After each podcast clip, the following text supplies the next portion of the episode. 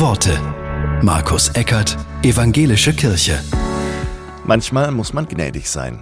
Mit anderen gnädig zu sein ist schon schwer, mit sich selbst gnädig zu sein noch mehr.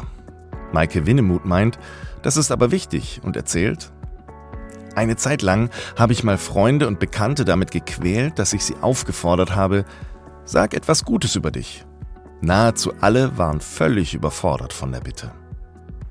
Frei heraus etwas vorbehaltlos Nettes über sich selbst zu sagen, das brachten die meisten nicht über die Lippen.